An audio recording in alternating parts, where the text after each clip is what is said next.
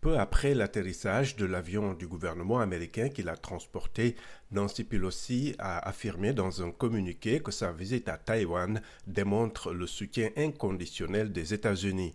Le troisième personnage de l'État américain a toutefois précisé que cette visite ne contrevenait d'aucune façon à la politique de longue date des États-Unis vis-à-vis de la Chine, dont la réaction n'a pas tardé. Pékin annonce des actions militaires ciblées en réponse à cette visite de Pelosi à Taïwan et dénonce aussi l'attitude qu'elle juge extrêmement dangereuse.